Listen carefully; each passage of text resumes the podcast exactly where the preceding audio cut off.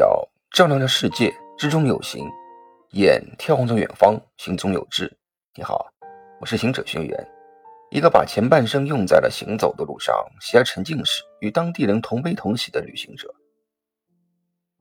一顿丰盛的午餐之后，简单的聊了会儿，就见布鲁蒙西面两个十几岁的儿女自觉地开始收拾桌面、清理碗碟，小女儿因为矮的原因。还搬了个小凳子，在洗水池前站在上面。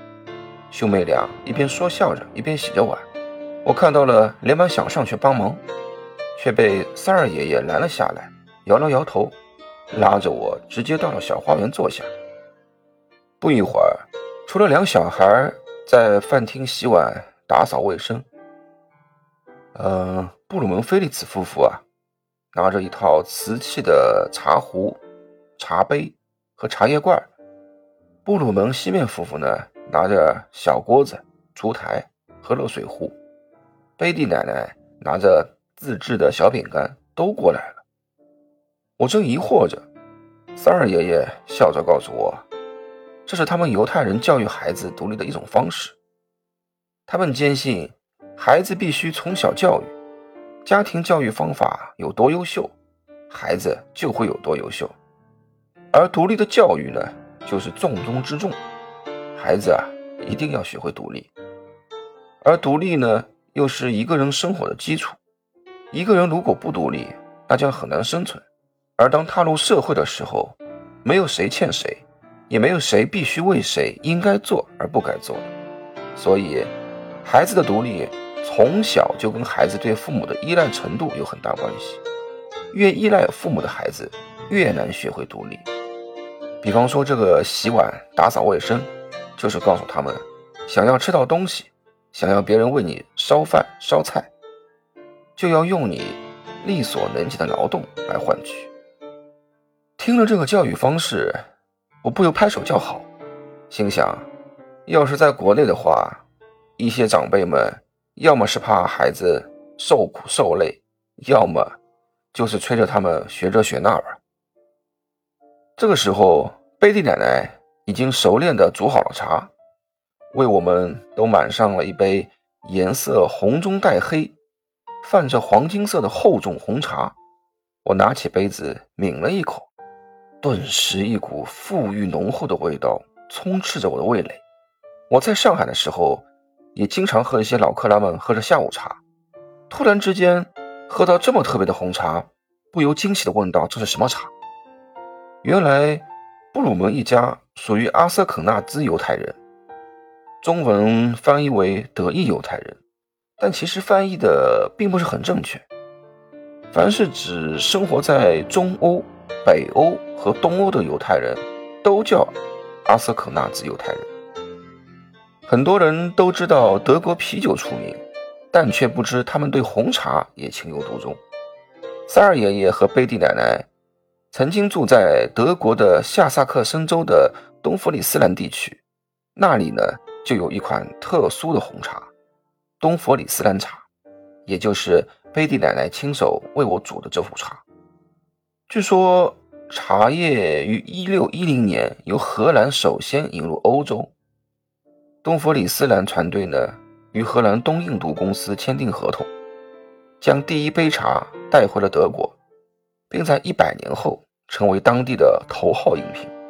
从十七世纪开始，茶叶和饮茶活动逐渐融入了东弗里斯兰的历史，并成为传统的一部分。在抵达欧洲后的几十年里，茶叶就被当作能够治愈疾病的神奇药物了。德国的东弗里斯兰地区呢，从十八世纪开始，饮茶风气啊逐渐流行开来。并蔓延到这个地区的各个角落。而在中世纪的时候呢，当地的水质啊较差，无法直接饮用，而红茶味道浓郁，可以多次的冲泡，价格嘛也经济实惠，令那些低收入者啊就喜爱不已。因此呢，茶叶就取代了原本占据主导地位的啤酒，成为当地居民的日常饮品。为媲美啤酒的营养价值，人们在茶中啊加入了糖和奶油，无论是日后的咖啡热潮，还是战争期间的茶叶短缺，都没能减少东弗里斯兰人对茶的热爱。东弗里斯兰茶呢，是一种味道厚重的阿萨姆红茶。如果身体不舒服的话，喝这种茶还可以加一些药草和水果干等。这个地区呢靠近北海，常年经受猛烈海风，啊，喝这种茶啊，经济实惠，有营养，起到一定的防癌作用，让人感到温暖。东佛里斯兰的茶叶和做茶食品啊，它是属于极具代表性的，与我们国内的温润淡雅的茶汤呢不太同。东佛里斯兰茶的味道更加的富裕浓厚吧，被当地呢誉为黑色黄金。这种茶只在德国生产。由多种茶叶按照不同配比调制而成，大部分呢含有阿萨姆红茶的成分。东弗里斯兰的煮茶饮茶啊，仪式很有意思，具有色、声，也就是声音啊，还有味道的三种趣味。先将呢茶壶用热水温热，保持壶热，再用小勺精确的计量取茶。注入热水后呢，用烛台啊对茶壶保温加热。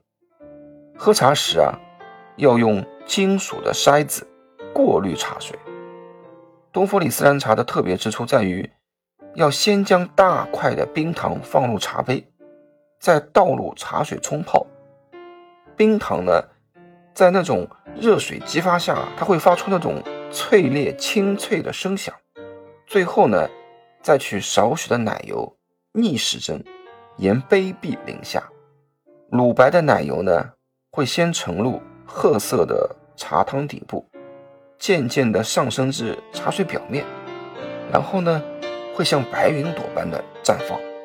通常啊，喝这种茶是不需要搅拌的，这样呢会使每口的味道啊都不一样。最先尝到浓茶的苦与涩。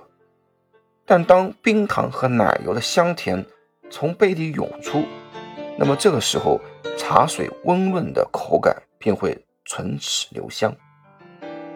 传说德国作曲家路德维希·凡·贝多芬就很爱喝，还参与过制作。贝多芬在创作 D 小调第九交响曲的某一小段的时候，就是喝着东佛里斯兰茶，因此。奶油的润，浓茶的苦和冰糖的甜交织融合，就宛如一支由技艺精湛的管弦乐队合奏出的缤纷交响乐。我品着东弗里斯兰茶，吃着华夫饼，和三二爷爷也深刻的聊着天，说着自己从小的理想、生活环境以及现在的打算等等。三二爷爷很认真的听我说完。然后好像酝酿了一会儿，才细心地告诉了我他的见解。他认为，想要环游世界，从根本上来讲，看某个国家的风景，只能算是一种到此一游。因为好多国家城市相邻，所以景色大都相似，算不上旅行。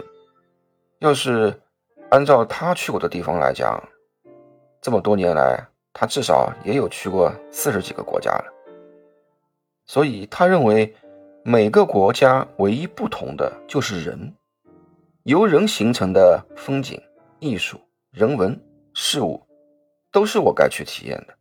就好比啊，像现在我和他们坐在一起啊，一起吃饭啊，一起生活，这其实也是一种旅行。当然了，就是那些大自然恩赐的地方啊。有机会的话，我也该趁年轻气盛的时候去，否则到了晚年，不管身体还是周遭的琐事，都会缠身走不开。说完，还柔情地搂着贝蒂奶奶，笑着告诉我：“当然，现在也是他最幸福的时候。”这个时候啊，我明显的看到贝蒂奶奶羞涩地低下了头，西面和弗雷茨兄妹也笑呵呵地告诉我。他们老爸啊，每天都要在他们面前秀恩爱，我不由得会心一笑，明白两位老人家的爱是多么的不容易，是经历了战争的洗礼才得到的，而三儿爷爷的豁达开朗、睿智的见解，也是深深改变了我对于旅行的初衷，以至于我之后的旅行也深深的被影响着。啊，呵 呵今天晚上没有美食哦，只有心灵鸡汤，告诉你，做任何事都要趁早，都要学会用心去体会。嗯，拜拜，让我们带着心去旅行，晚安。